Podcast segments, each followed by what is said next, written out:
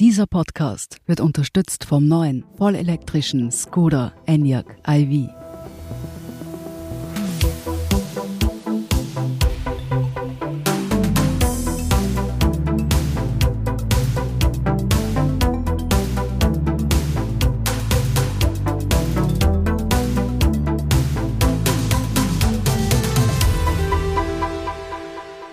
Hören Edition Zukunft, den Standard-Podcast über das Leben und die Welt von morgen. Ich bin Philipp Brammer. 52 Jahre ist die erste Mondlandung her und der Mond ist seitdem der einzige Himmelskörper, auf dem jemals ein Mensch gewesen ist. Der nächste logische Kandidat wäre der nächste Planet Mars.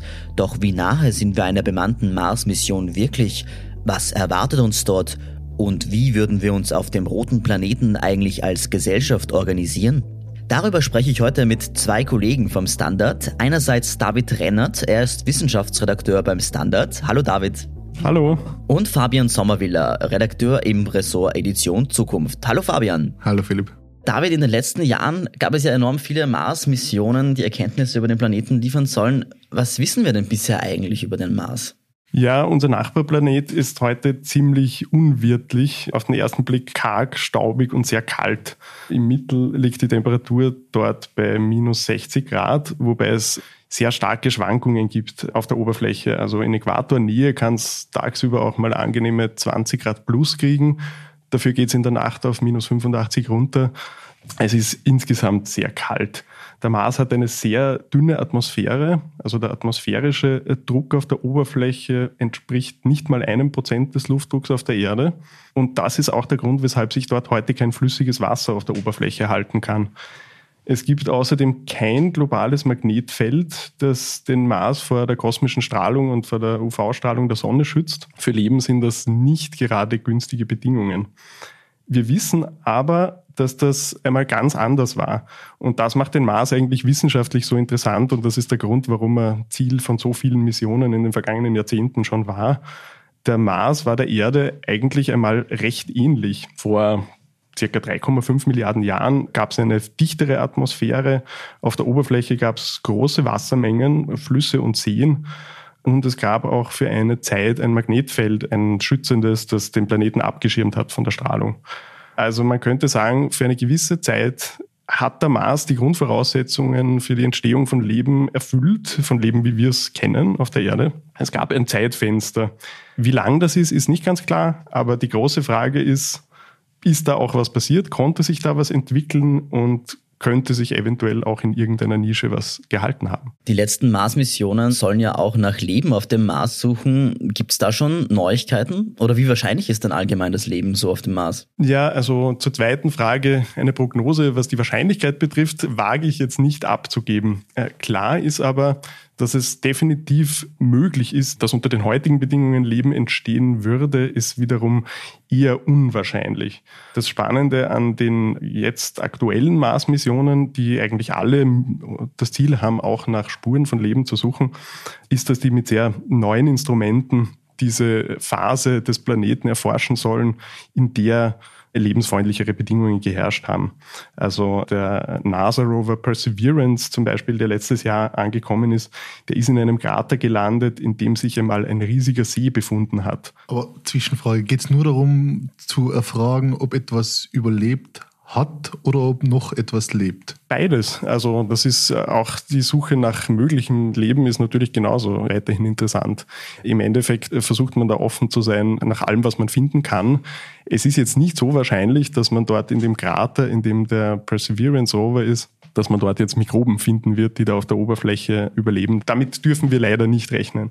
Was aber möglich ist, ist, dass dort in diesen Sedimenten von diesem ehemaligen See und von seinen Zuflüssen, wo wir wissen, dass einmal sehr viel Wasser vorhanden war, dass sich dort vielleicht Spuren von Leben finden lassen, das entweder darauf schließen lässt, dass es eben vor sehr langer Zeit sehr einfache Lebensformen vielleicht gegeben hat ja, oder was auch immer man sonst zutage fördern könnte. Ich glaube, diese Sonde soll ja auch Marsgestein wieder zurückbringen, sogar erstmals, oder? Genau, das ist der Plan. Es ist noch kein genauer Zeitplan festgelegt, wann und wie das genau funktionieren wird. Aber das Ziel ist, dass zum ersten Mal auch Proben vom Mars zurückgeführt werden. Das wäre das erste Mal, dass das gelingt. Außer vom Mond und von Asteroiden haben wir bislang noch keine Proben zurück zur Erde geführt. Technisch ist das eine sehr aufwendige Sache, aber es ist auch eine gute Übung, so eine Rückholaktion vom Mars, weil wenn man plant, irgendwann Menschen zum roten Planeten zu schicken, sollten wir auch wissen, wie wir sie wieder nach Hause bekommen. Jetzt haben wir über die Roboter geredet, die dort schon seit Jahren herumfahren und nach Leben suchen. Aber wie sieht's denn jetzt mit dem irdischen Leben selbst aus? Wann wird es denn eine bemannte Mars-Mission geben? Jetzt wird ja nämlich schon seit Jahrzehnten darüber gesprochen. Also wann ist denn das abzusehen? Ja, die erste Landung eines Menschen auf dem Mars liegt ja bekanntlich immer 10 bis 20 Jahre in der Zukunft. Daran haben sich alle, die da mitfiebern, schon seit Jahrzehnten gewöhnt. Aber im Ernst, es ist tatsächlich dieses Zeitfenster, das von den großen Weltraumplayern genannt wird. Ich habe vor kurzem mit einem Wissenschaftler gesprochen, der in Beratungsgremien der europäischen und amerikanischen Weltraumorganisation ESA und NASA sitzt und der sagt, die Timeline ist schon ganz klar im Augenblick bei 2035. Das ist definitiv das Ziel bis dahin einen Astronautenflug zum Mars durchzuführen. Da wird zumindest darauf hingearbeitet. Ob das tatsächlich auch schon eine Landung beinhaltet, ist aber dann eine andere Frage. Das ist zumindest einmal die Idee, wenigstens Leute in den Mars-Orbit einmal zu bringen. Eine Landung ist ja dann nochmal eine andere Herausforderung. Der sollte auch wieder zurückkommen und nicht dort bleiben und sich laufend festsetzen oder, oder Das wäre sicher definitiv der Plan. Ja. Okay, zurückholen wieder. genau. Ja, also ja, die technischen äh, Herausforderungen sind relativ groß, aber sind schon in den Griff zu bekommen. Ungelöst sind eher Fragen, was die menschliche Gesundheit betrifft. Sowohl was den langen Flug dorthin betrifft, eben als auch der Aufenthalt auf dem Mars. Ja, David, angenommen, wir würden jetzt dort landen. Was würde uns denn dort erwarten? Was wäre denn so der erste Eindruck vom Mars? Also ich beginne mal mit dem Negativen. Gefährliche Sandstürme, extreme Kälte und eine hohe Strahlenbelastung und eine doch sehr lebensfeindliche Umgebung. Je nachdem, wo man ist, wird man dafür, glaube ich, mit einer fantastischen Aussicht belohnt und man hat auch ein bisschen länger Zeit, sie zu genießen. Ein Tag am Mars dauert 24 Stunden und 37 Minuten. Schon mal etwas. Ja. Und wie würde sich denn das Leben am Mars auf unsere Gesundheit so auswirken? Du hast ja schon gesagt, es ist ziemlich unwirtlich, aber würden wir das überhaupt überleben langfristig? Also das beginnt einmal eigentlich schon mit dem Flug dorthin, wenn wir jetzt irgendwie von den ersten Missionen sprechen mit unseren heutigen technischen und medizinischen Möglichkeiten, ist es eigentlich vor allem die hohe Strahlenbelastung und der lange Aufenthalt in der Schwerelosigkeit, die Probleme bereiten. Wie lange dauert der Flug? Der Flug dauert im Idealfall acht Monate. Alle 26 Monate ist die Konstellation der Planeten Erde und Mars günstig für einen relativ schnellen, unter Anführungszeichen, äh, Flug und einen effizienten Flug, der weniger Treibstoff braucht. Dann würde die Reise ungefähr acht Monate dauern. Also man muss eigentlich rechnen, für einen Hin- und Rückflug, der sinnvoll durchsetzbar wäre, ist man schon bei dreieinhalb, vier Jahren eigentlich. Vor allem eingesperrt im Raumschiff eigentlich dann. Während der Reise zum Mars, da hat man sozusagen ja schon Erfahrungen halt mit der internationalen Raumstation, wo Leute im Schnitt normalerweise so sechs Monate ungefähr verbringen. Es gibt auch einzelne Astronauten, Astronautinnen, die länger waren, ungefähr ein Jahr. Also damit hat man schon Erfahrungen. Der große Unterschied ist, dass die Raumstation sich noch innerhalb des Schutzes des Erdmagnetfelds bewegt und die Leute dort eben vor der hohen Strahlenbelastung ganz gut geschützt sind. Und das ist am Flug zum Mars eben leider nicht der Fall. Das heißt, es drohen Mutationen, Veränderungen in den Zellen, die krebserregend sind, die Krebs auslösen können. Und wir wissen eben auch, dass der lange Aufenthalt in der Schwerelosigkeit bekanntermaßen auch sehr viele Probleme auslösen kann. Da muss man permanent dagegen ankämpfen, laufend trainieren. Es gibt auch in der jüngsten Vergangenheit ein paar Hinweise auf eher neue Probleme in den letzten Jahren, die sich da gezeigt haben, dass es auch zu Hirnschäden kommen kann durch den längeren Aufenthalt in der Schwerelosigkeit. Und das sind eben alles Dinge, die man sehr gut in den Griff bekommen sollte, bevor man Leute wohin schickt, wo sie dann, wenn sie ankommen, in einer völlig neuen und abermals eigentlich sehr menschenfeindlichen Umgebung landen. Und zerstreiten darf man sich halt auch nicht auf dem Weg dorthin. Absolut, ja, absolut. Technische Frage, diese Strahlung kann man nicht, naive Frage vielleicht, die kann man nicht mit irgendeinem besonderen Blech oder so in schützend herbekommen oder so. Das haben wir technisch nicht drauf, dass wir die raushalten, die Strahlung, oder um was geht's da? Also daran wird auf jeden Fall gearbeitet, die so gut wie möglich abzuschirmen. Das muss natürlich ein wesentlicher Teil eines Marsraumschiffes sein. Aber die gänzlich abzuschirmen, eben die kosmische Strahlung, das ist eben schwierig. Diese hochenergetischen Teile kann man nicht hundertprozentig abschirmen oder zumindest nach heutigem technischen Stand. Und am Mars angekommen, gibt es dann immerhin wieder eine Schwerkraft. Also die Gravitation am Mars trägt ungefähr ein Drittel der Erde. Das heißt, die Leute sind dann dort zumindest ein gutes Stück weit dieses Problem wieder los. Das Strahlenproblem bleibt allerdings bestehen. Und die andere große Thematik ist natürlich die Ressourcenfrage, weil im Prinzip muss man alles mitbringen, was man brauchen wird, weil zumindest einfach nutzbare Ressourcen gibt es auf die Schnelle am Mars mal nicht. Wie gesagt, das Wasser, das es einmal in doch recht großen Mengen vermutlich auf dem Mars gegeben hat, auf der Oberfläche, das ist alles verschwunden, weil nachdem es keine Atmosphäre mehr gibt, kann sich das nicht halten. Es gibt in den Polregionen definitiv noch Wassereis. Wie viel das ist und ob es darunter auch flüssige Wasservorkommen noch geben könnte, gehört zu den Dingen, die eben die Wissenschaft versucht, genau herauszufinden. Aber könnte man das schmelzen? Das wäre wahrscheinlich eine Option, ja. Das musste man sich anschauen, ja. Wir haben ja gehört, da gibt es so Ideen, um das gesamte Marseis zu schmelzen und so eine Atmosphäre praktisch entstehen zu lassen, also durch Terraforming das ist halt wahrscheinlich auch nicht so einfach. Das ist sicher nicht so einfach, aber solche Ideen gibt es auf jeden Fall. Ja. Also Ideen gibt es da sehr viele. Da sind wir schon sehr stark im Spekulativen. Die Eisreserven könnten recht groß sein. Also es könnte schon sein, dass man viel damit machen kann, wenn man das technisch schafft. Da kommt dann vielleicht auch ein Stück weit eine andere Frage noch mit ins Spiel. Wenn es da jetzt begrenzte Ressourcen gibt von Wasser auf dem Mars, sollen wir die nutzen? Wer kann die nutzen? Wem gehören die eigentlich? Und dürfen wir die sozusagen späteren Ankömmlingen oder möglicherweise auch dem Leben, das wir noch gar nicht kennen, das es aber noch immer geben könnte auf dem Mars, können wir das denen entziehen? Über das reden wir gleich noch genauer, aber jetzt du hast ja gesagt, man müsste alles mitnehmen zum Mars, was man dort braucht. Das würde wahrscheinlich dann auch für den Treibstoff gelten und für alles, was man braucht, um wieder zur Erde zurückfliegen zu können, oder? Also zumindest die Technologie sollte man auf jeden Fall mitbringen.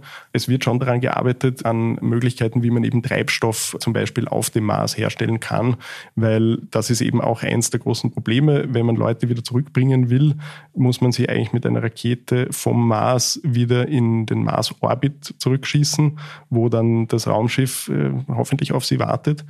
Und je mehr man an Gepäck hat, desto schwieriger wird es natürlich. Also man muss sozusagen so wenig, also man muss so ressourcensparend wie möglich trotzdem dorthin fliegen.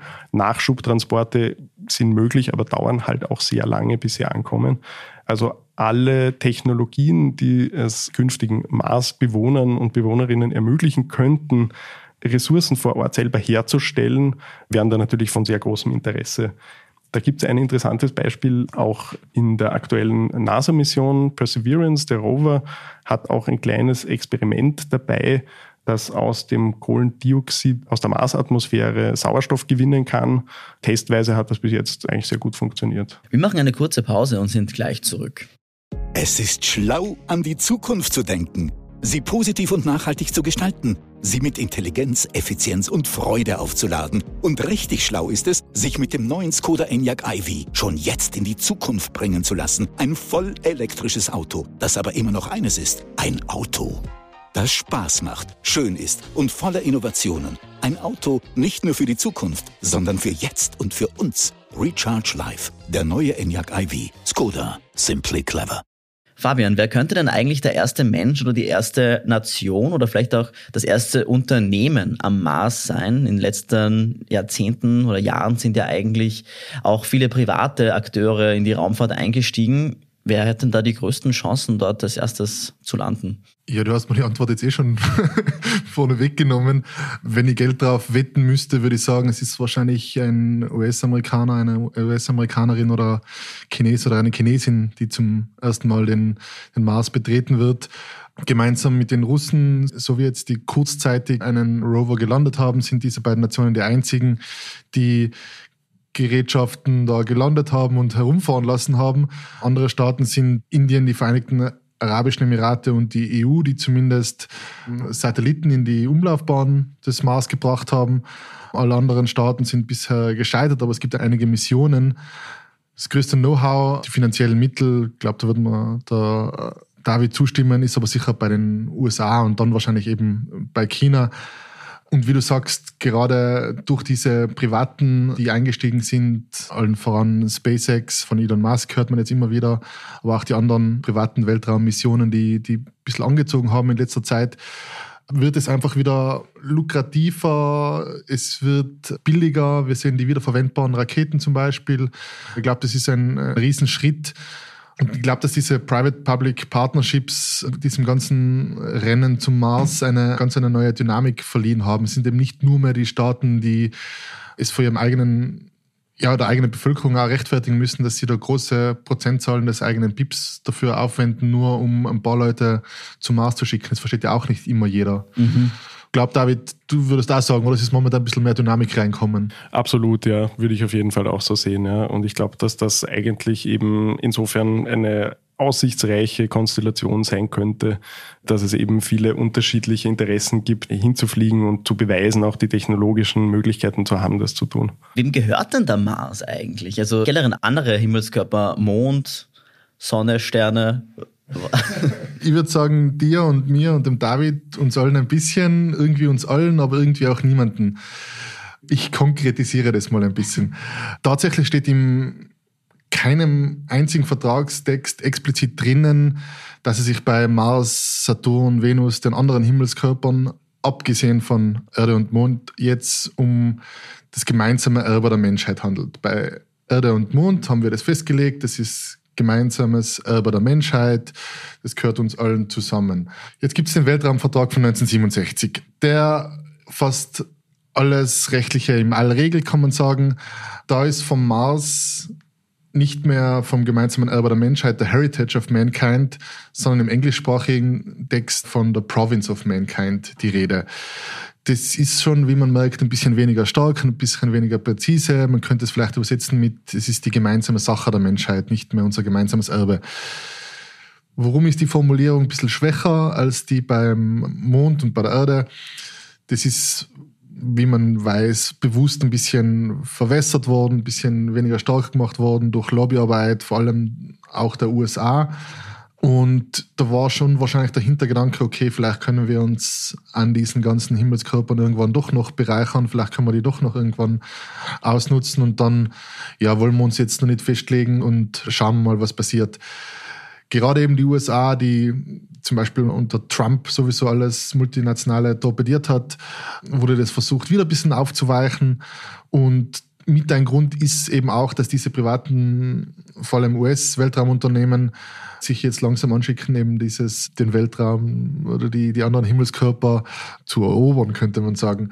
Bleiben wir kurz beim Juristischen noch. Da ist die Sache eigentlich ziemlich klar, was die Aneignung anbelangt. Also kein Staat darf sich Grundstücke oder Gegenden, andere Gegenden auf dem Mars irgendwie aneignen. Also sagen, das gehört uns und niemand anderem. Das dürfen sie nicht. Das ist im Weltraumvertrag in Artikel 2. Ich kann den kurz vorlesen. Der heißt, der Weltraum einschließlich des Mondes und anderer Himmelskörper unterliegt nicht nationaler Aneignung aufgrund von Souveränitätsansprüchen durch Benutzung oder Besetzung oder irgendeinen anderen Titel. Da ist es ein bisschen in dem juristischen Fachchinesisch ausgeschrieben, aber eben diesen Vertrag haben 110 Staaten international unterzeichnet, ratifiziert sogar und darunter eigentlich alle wichtigen Raumfahrernationen, sprich daran halten sich aktuell mal zumindest alle. Jetzt haben wir schon gesagt, dass die Nationen vielleicht gar nicht mehr so wichtig werden, was die Raumfahrt anbelangt, sondern dass private Unternehmen immer wichtiger werden. Angenommen, Jeff Bezos oder Elon Musk landen dann dort am Mars. Was wollen dann eigentlich die Staaten dagegen tun, wenn die die ersten ja dort sind? Und also dürfen die dann dort irgendwas bauen, einfach so? Elon Musk und Jeff Bezos wollen viel, wie wir wissen. Und genau diese privaten Weltraumabenteurer, nenne ich sie jetzt mal, die argumentieren ganz gerne, dass der unter den Staaten geschlossene Vertrag, der Weltraumvertrag, eben nur für diese Unterzeichnerstaaten gilt und nicht für jedermann. Also dass es eben nur um die Staaten geht und nicht um die Einzelpersonen. Man hat deshalb auch circa zehn Jahre nach dem Weltraumvertrag damals, man hat das schon ein bisschen so vorhergesehen, wollte man mit dem Mondvertrag auch explizit Unternehmen und Privatpersonen jegliche Eigentumsansprüche an jeglichen Himmelskörpern absprechen. Da war mehr drin. Da wollte man auch die militärische Präsenz, die unfaire Behandlung von Staaten ohne Raumfahrtprogramm, wollte man diese ausschließen und wollte auch eine Meldepflicht für alle Aktivitäten damals bei der UNO einführen. Den Vertrag haben nur 17 Staaten unterzeichnet, darunter Österreich, mhm. aber nicht die ganz großen, wichtigsten Player und deswegen gilt eigentlich als gescheitert. Und da waren auch wieder ein bisschen die Lobbyarbeit der, der USA schuld, könnte man sagen. Um was es jetzt aber geht und was die gerne, ganz gerne ignorieren, Elon Musk behauptet ja, das wäre ein sogenanntes Terra Nullius, also etwas, was niemandem gehört und wir müssen uns da oben an niemanden halten und wir machen da unsere eigenen Gesetze. So einfach ist es nicht, weil im Weltall, das regelt wiederum der Vertrag, von dem wir schon gesprochen haben, von 1967, der sagt, dass alle Aktivitäten von Firmen, die sind alle an das Recht ihres jeweiligen Heimatstaates gebunden. Also, wenn jetzt die SpaceX-Raketen, angenommen, die schießen jetzt die ISS ab beim Starten. Sollte nicht passieren, wird nicht passieren, glaube ich. Aber angenommen, die schießen die ab, dann ist die USA dafür verantwortlich, weil sie in den USA ist die Firma registriert. Und wenn sie jetzt unrechtmäßig Land beanspruchen am Mars oben, dann wird man die USA dafür verantwortlich machen. Und wenn sie irgendwas oben anzetteln, wird man immer die USA dafür verantwortlich machen. Da hat natürlich die USA auch kein großes Interesse dran. Wenn Musk und SpaceX da oben jetzt sag ich mal, Schauernack treiben, dann werden die Chinesen sagen, hey, ihr habt den Mars beansprucht. Und sie werden immer die USA dafür verantwortlich machen. Und deshalb ist es eben die Frage, was macht die USA draus? Sie sind in dem Weltallvertrag. Klar könnten sie aus dem aussteigen und sagen, wir halten uns jetzt nicht mehr dran, aber dann werden trotzdem die Chinesen, die Russen, die EU sagen, hey, das seid ja. im Endeffekt schon noch ihr. Aber was ist, wenn die Weltraumfirma, die den Mars besiedeln will, ihren Sitz am Mond hat? ja, das ist eh, das ist eh immer die ganze Sache. Man kann da schon lang juristisch herumdiskutieren. Wenn es oben wer macht, ist halt schwer, die, die Weltraumpolizei da, die dann das einfordert und sagt, na na, so Dauert geht es nicht. Und das sechs Monate, bis die da ist. Eben, zum Beispiel. Na, sicher kann es denen einigermaßen egal sein. Die Frage ist dann, was macht die USA am Boden? Und sie haben natürlich, sage ich mal, immer irgendwelche Hebel, weil sie können, was weiß ich, unten, wenn SpaceX oben sagt, wir kümmern uns nicht mehr um das, was ihr da macht, dann haben die wahrscheinlich irgendeine Schaltzentrale auf der Erde. Und da hat die USA immer noch die, sage ich mal, die militärische Macht, da jetzt im Worst Case einzuschreiten und denen jetzt irgendwas zu befehlen, was weiß ich ich glaube, dass es schon ein Weilchen dauert, bis sich jetzt alles nach außen verlagert und keine Ahnung, ob das jemals irgendwann passiert. Ja, man kann ja schon jetzt oder schon seit Jahren eigentlich, äh, habe ich gesehen, Mondgrundstücke und auch Marsgrundstücke kaufen. Kann man dieses Grundstück dann vielleicht in 50 Jahren an einen Milliardär weiterverkaufen, der dort eine Marsbasis bauen will oder ist es komplett wertlos? Wenig überraschend kommen diese Ideen aus den USA, wo solche ja, wahnsinnige Ideen mit einer guten Prise Kapitalismus immer wieder mal hochkochen, würde ich sagen. Wir haben da schon einiges erlebt. 1953 hat ein chilenischer Anwalt hat den Mond für sich beansprucht. Dann gibt es andere, die behaupten, der Mond sei seit äh, dem 18. Jahrhundert in Familienbesitz, weil damals der preußische König den Mond als ein kleines Dankeschön hergeschenkt hat. Und 1997 haben auch drei Männer aus dem Jemen damals die NASA verklagt, weil ihrer Familie angeblich der Mars schon seit 3000 Jahren gehört, also aus der Zeit noch vor dem Propheten Mohammed. Das kann man jetzt aber den USA nicht vorhalten. Eben, und jetzt kommen, wir, jetzt kommen wir zu den USA. Wo, also ich habe jetzt die drei nicht-amerikanischen Beispiele rausgesucht. Es gibt noch etliche, die die US-Amerikaner gemacht haben. Ein ganz prominenter davon ist der Dennis Hope. Der hat diese Lunar Embassy Corporation, heißt sie, glaube ich, gegründet. Ähm, Dennis Hope wusste von einem Gesetz in den USA, wonach jeder ein beliebiges Grundstück für sich reklamieren kann wenn der Anspruch, der Claim heißt im Englischen, ist ein bisschen das treffendere Wort, eine gewisse Zeit öffentlich gemacht wurde, zum Beispiel durch Aushang oder per Rundschreiben, und wenn sich auf gut Deutsch niemand aufregt und sagt, hey, das gehört doch mir, du kannst es gar nicht beanspruchen. Hat damals niemand gemacht.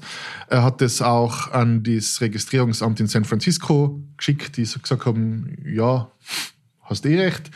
Und er hat dann, Dennis Hope hat dann das weitergeleitet an die UNO und an die US-Regierung. Und die haben sich einfach nicht meldet und er hat es quasi Er sieht es als Bestätigung, dass das ganze Zeug wirklich ihm gehört, also diese Grundstücke. Seither bietet er eben diese Grundstücke zum Verkauf an. Da springen einige Leute drauf auf, die kaufen sich die. Was ist das Ganze? Ich meine, vor keinem Gericht wird es halten. Wenn es nicht gerade ein Kunstprojekt ist, was immer wieder mal vorkommen ist, dann ist es meistens einfach nur beinharte Abzocke. Der schickt dir dann so einen kleinen Vertragstext oder so eine Urkunde, wo steht, dass dir das gehört. Ja, da wird jeder Staat, der irgendwann wirklich Marsmissionen hat und sich da vielleicht breit macht, der wird da drauf pfeifen. Und wie gesagt, ich glaube, das ist eigentlich eine Einlegerpartie, wo ja. Menschen abgezockt werden. Keine Vorsage gegen Altersarmut. Würde ich nicht machen, nein. Ja, aber wenigstens dieser Typ hat wahrscheinlich ein Einkommen fürs Leben gefunden. absolut, also, ja, absolut. Ähm, er verkauft auch Reisepässe, also man kann auch offiziell schon Mond Mondbürger, okay. Marsbürger, Venusbürger sein. Aber ich glaube, da kommt man auch nicht weiter an einem Grenzübergang. In Schengen vielleicht kann man nur mitreisen, aber weiter dann auch nicht. Welche Gesetze gelten denn eigentlich so im Weltall oder auf den verschiedenen Himmelskörpern, Fabian? Auch Recht ist natürlich im Fluss, kann sich jederzeit ändern, aber wenn wir mal auf das aktuelle Recht schauen würden. Schauen wir uns ein Beispiel an. Man kann es mit der Erde vergleichen. Angenommen, du bist jetzt Österreicherin, fährst auf einem Schiff von Lissabon nach New York. Dann bist du auf hoher See mittendrin, du bist mitten im Atlantik und unter dir ist gerade auch kein Staatsgebiet, das irgendeinem Land gehört. Angenommen, du bringst jetzt eine Italienerin auf diesem Schiff um. Dann kommt es darauf an, unter welcher Flagge das Schiff fährt. Also sagen wir, das Schiff fährt gerade unter portugiesischer Flagge, ist von einer portugiesischen Reederei. Dann wirst du vermutlich von Portugal belangt werden, eventuell an die USA ausgeliefert man sieht eben, es fällt wieder auf irgendeinen Staat zurück, entweder auf Portugal, auf die USA. Und ähnliches haben wir am Mars. Wenn du am Mars jemanden umbringst und sagen wir mal, du bringst jetzt als US-Amerikaner einen Chinesen um, dann wirst du wahrscheinlich vor ein US-amerikanisches Gericht gestellt. Es ist ja auch ähnlich auf der ISS, wenn du zum Beispiel dort als US-Amerikaner einen Deutschen ohrfeigst, äh, Watschen gibst, dann sagen wir mal, das ist eine schwere Körperverletzung, dann wäre zunächst ein US-Gericht dafür verantwortlich und wenn die nicht aktiv werden, dann kann das deutsche Gericht aktiv werden. Und man sieht daran ganz gut, dass es aktuell immer noch auf die Erde zurückfällt quasi. Je mehr Leute da oben irgendwann vielleicht herumlaufen am Mars, desto eher wird man sich eventuell auf Mars-Gesetze einigen. Und was vielleicht ganz interessant ist, dieser Weltallvertrag, der ist 1967 kurz vor der Mondlandung, vor der bemannten Mondlandung damals fast schon eilig gedraftet worden und durchgepeitscht worden ich könnte mir schon vorstellen, dass bevor es dann knapp wird, wenn man weiß, okay, in ein, zwei Jahren sind da wirklich Menschen, dass man sich vielleicht noch mal mehr Gedanken macht und dass dann wirklich noch die Staaten auf der Erde an Gesetzen für den Mars feilen werden. Angenommen, es würde jetzt, blicken wir mal wirklich weit in die Zukunft, welche Herrschaftsform würde es denn am Mars geben? Wäre das dann vielleicht die bessere Erde, wo man einfach neu anfangen kann, ohne die ganzen Probleme, die wir hier haben? Oder wäre das dann die ärgste Diktatur, Konzernherrschaft? Das ist jetzt natürlich rein spekulativ, aber. ja, jetzt sind wir, ich würde sagen, endgültig im Bereich der Spekulation. Ich habe mir jetzt schon weiter rausgelehnt und jetzt wird es noch, wird's wahrscheinlich noch dramatischer und irgendwann wird man uns das wahrscheinlich vorwerfen, was wir da viel Blödsinn geredet haben. Wir haben es trotzdem mal durchgespielt, ein paar Szenarien. Ich mit dem Kollegen Jakob Ballinger, den jetzt da, ist auch mitverantwortlich für diese Ideen. Nehmen wir mal an, die ersten Siedler sind recht deckaffine Leute, Ingenieure, Softwareentwicklerinnen, Mechaniker, weil man das halt oben braucht, solche Leute, um zu überleben. Wenn man so Leute wie uns rauf schickt, dann wird man nicht lang Freude haben oder nicht lange überleben wahrscheinlich. Deshalb wäre eine Idee, dass eine Technokratie vielleicht anfangs ganz schlau wäre, also eine Art Expertenregierung. Man gibt wirklich jenen Leuten mit Spezialwissen in Atmosphärenwissenschaft, alles von dem der David vorher gesprochen hat, was schwierig ist. Man setzt die Leute rein und lässt die regieren, weil die davon Ahnung haben. Das wäre eine Idee. Du hast schon die, so die Konzernherrschaft, die Konzernführerschaft angesprochen. Elon Musk hat jetzt mal wieder seine Ideen hyperventiliert und hat gesagt, okay, er wird diese Tickets zum Mars wahrscheinlich um 200.000 US-Dollar anbieten, aber keine Sorge für all jene, die sich das nicht leisten können, die können das dann quasi oben abarbeiten. Ist es ein realistischer Preis, David? Kommt mir absolut unrealistisch vor. Viel zu billig, viel zu billig. Wie viel müssten sie kosten? Kann ich jetzt irgendwie spontan nicht beantworten, aber ich meine, allein wenn man die Kosten sich überlegt, mit der aktuellen Technologie, die ein so ein Flug kosten würde zum Mars, also ja. das wird sich unter den Millionen mit Sicherheit nicht ausgehen. Ja, ja also sage ich nicht, dass es realistisch ist. Ich sage das, was er gesagt hat. Aber weil eben man würde vermuten, dass diese Unternehmen, sagen wir mal, die Unternehmen machen es wirklich privat ohne USA, was ich nicht glaube, ohne Staaten, dann könnte sich so eine Art so Mars-Unternehmen wirklich entwickeln, die halt dann dir garantieren, dass sie die entsprechende Infrastruktur stellen, die Sicherheit, sich um Gesundheit, Pension und Grundversorgung etc. kümmern. Dann könnte man vielleicht, ja, gibt es vielleicht eine digitale Staatsbürgerschaft, ein kündbares Abo, wo man dann von Musk zu Bezos wechselt oder von einem US-Unternehmen zu einem chinesischen Unternehmen, weil die vielleicht, ja, etwas mehr Sicherheit anbieten, was auch immer. Es wäre so eine Idee, was es geben könnte. Musk selber spricht aber auch immer von echter Basisdemokratie, wie er es nennt. Er ist überzeugt, dass die Demokratie die beste Herrschaftsform ist, aber braucht ein ordentliches Update. Er will zum Beispiel, dass Gesetze Ablaufdaten haben. Er glaubt, dass das zu weniger Korruption führen würde. Einige andere Utopisten sagen dann, okay, es wäre super, wir könnten dann dauernd per App und Gesichtserkennung abstimmen wirklich alles, das werden ja am Anfang nicht so viele sein, allen Mars-Bürgern und Bürgerinnen, die einfach das entscheiden lassen. Wäre eine Idee.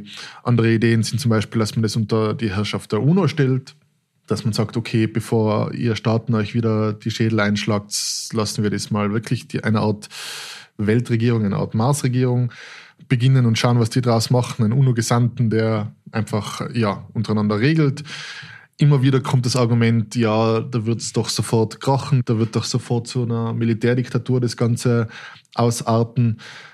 Glaube ich jetzt mal nicht sofort, weil um, sage ich mal, diese Macht auszuüben, braucht man eine gewisse Mittel, ein Polizeiapparat, vielleicht Geheimdienst etc. Ist jetzt wahrscheinlich nicht die erste Sorge, die man oben hat, ja. so, so etwas aufzubauen in aller Kürze noch zwei andere Ideen, die sind wirklich ja, Utopien jetzt mal, sagen wir man könnte sagen, es hat auf der Erde nicht immer gut geklappt. Wenn die alten Personen regieren, lasst man doch mal die Jungen machen und man sagt, alle U30 haben was zu sagen und weil sie wirklich Interesse haben, dass es ihnen später auch noch gut geht. Und ja, man sagt, okay, ab 30 darf keiner mehr in die Politik und das wäre so eine Idee. Oder man sagt, es gibt keine Macht für niemanden, es gibt Anarchie und ihr macht euch das selber aus da oben, weil wir müssen schauen, wie wir überleben und wir kümmern uns jetzt nicht um irgendwie um eine erste, zweite Kammer und einen Rechnungshof oder solche Sachen. Ja.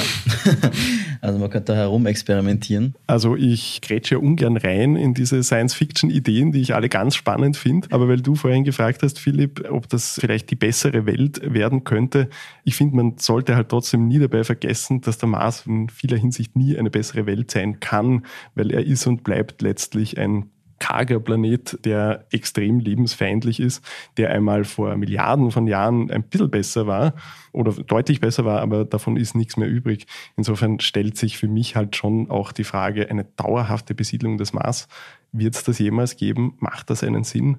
Welche Ressourcen sind dort so interessant, um dort wirklich permanent Leute hinzuschicken ja, das werden wir alle sehen. Es sind total spannende Gedankenspiele. Wenn ich mir das so überlegt habe und je mehr man darüber ja, liest und schreibt, geht es schon irgendwie so um zwei Sachen. Es ist entweder wissenschaftlicher Fortschritt, dass man einfach wahnsinnig viele Sachen lernt. Ich glaube, es hat total viele Spin-off-Produkte von den Mondmissionen damals gegeben. Und wie gesagt, zu verstehen, wie entsteht Leben, wie stirbt Leben, solche Sachen sind, glaube ich, die wissenschaftlichen Aspekte.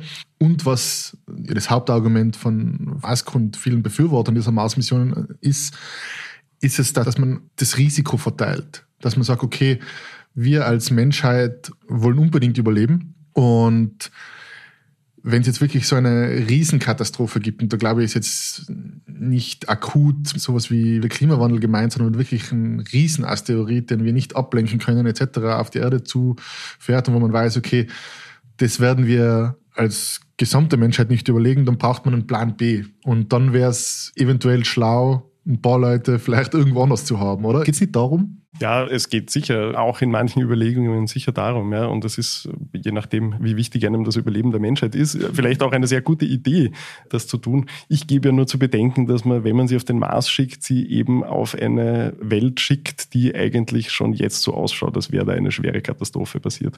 Aber es ist definitiv möglich, unter sehr aufwendigen Bedingungen, dass Menschen dort überleben könnten. Für wie lang das wissen wir nicht. Also viele Dinge werden erst die Erfahrungen zeigen. Ich bin mir aber sicher, dass wir früher oder später etwas dazu erfahren werden, weil Menschen neigen dazu, alles irgendwann zu tun, was sie tun können. Deshalb bin ich mir auch sicher, dass wir Menschen auf dem Mars einmal sehen werden.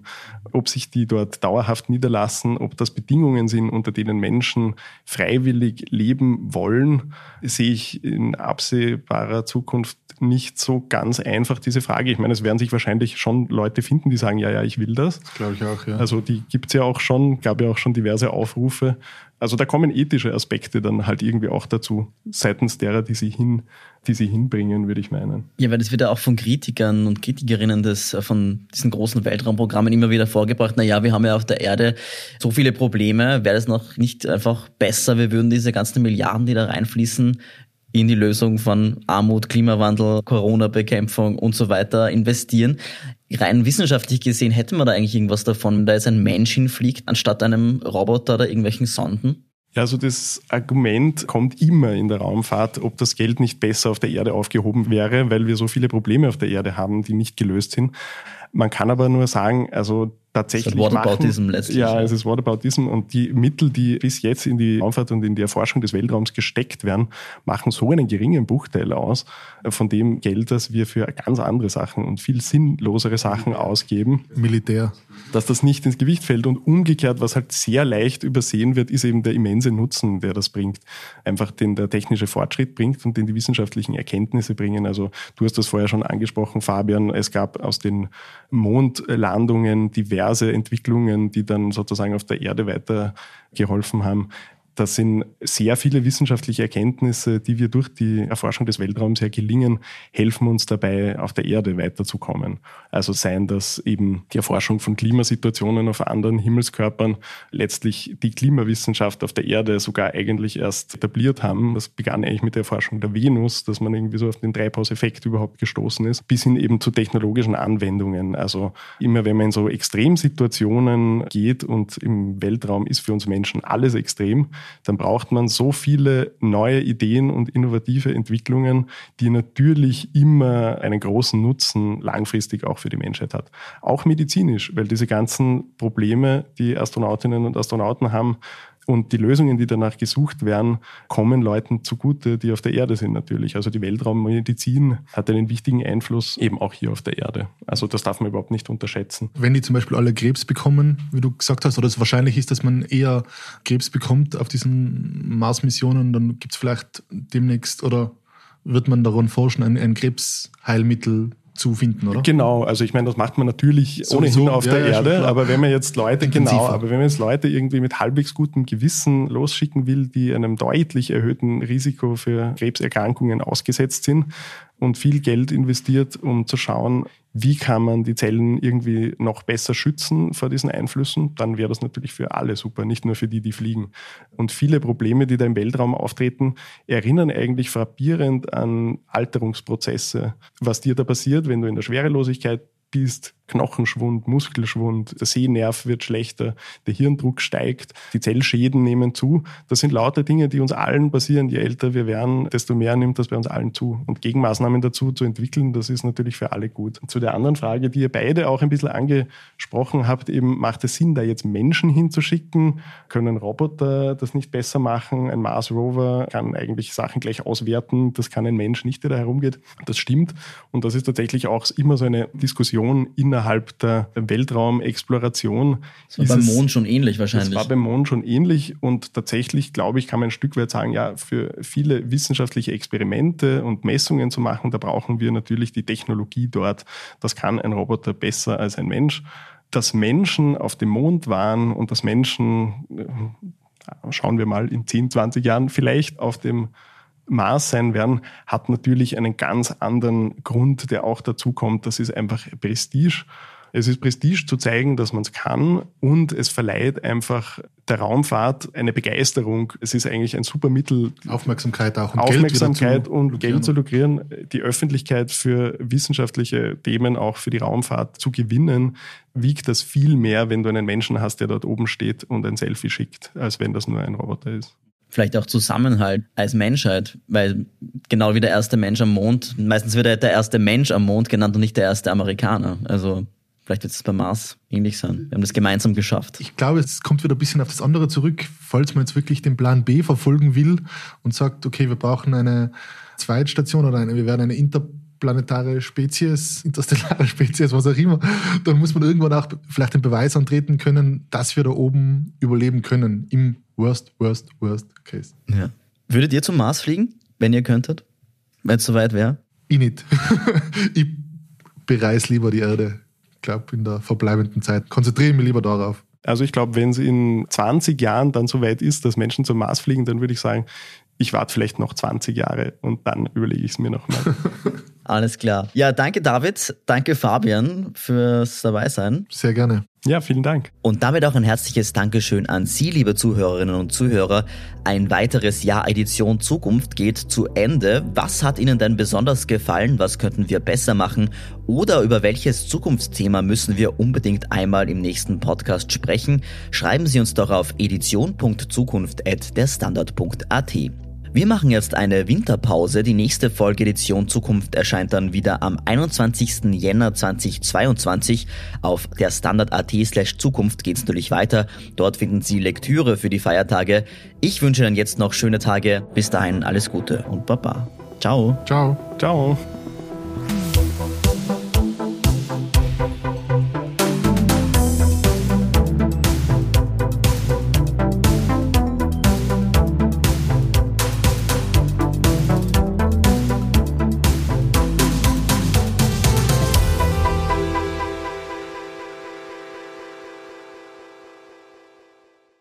Es ist schlau, an die Zukunft zu denken, sie positiv und nachhaltig zu gestalten, sie mit Intelligenz, Effizienz und Freude aufzuladen. Und richtig schlau ist es, sich mit dem neuen Skoda Enyaq iV schon jetzt in die Zukunft bringen zu lassen. Ein voll elektrisches Auto, das aber immer noch eines ist, ein Auto. Das Spaß macht, schön ist und voller Innovationen. Ein Auto nicht nur für die Zukunft, sondern für jetzt und für uns. Recharge Life, der neue Enyaq iV. Skoda, simply clever.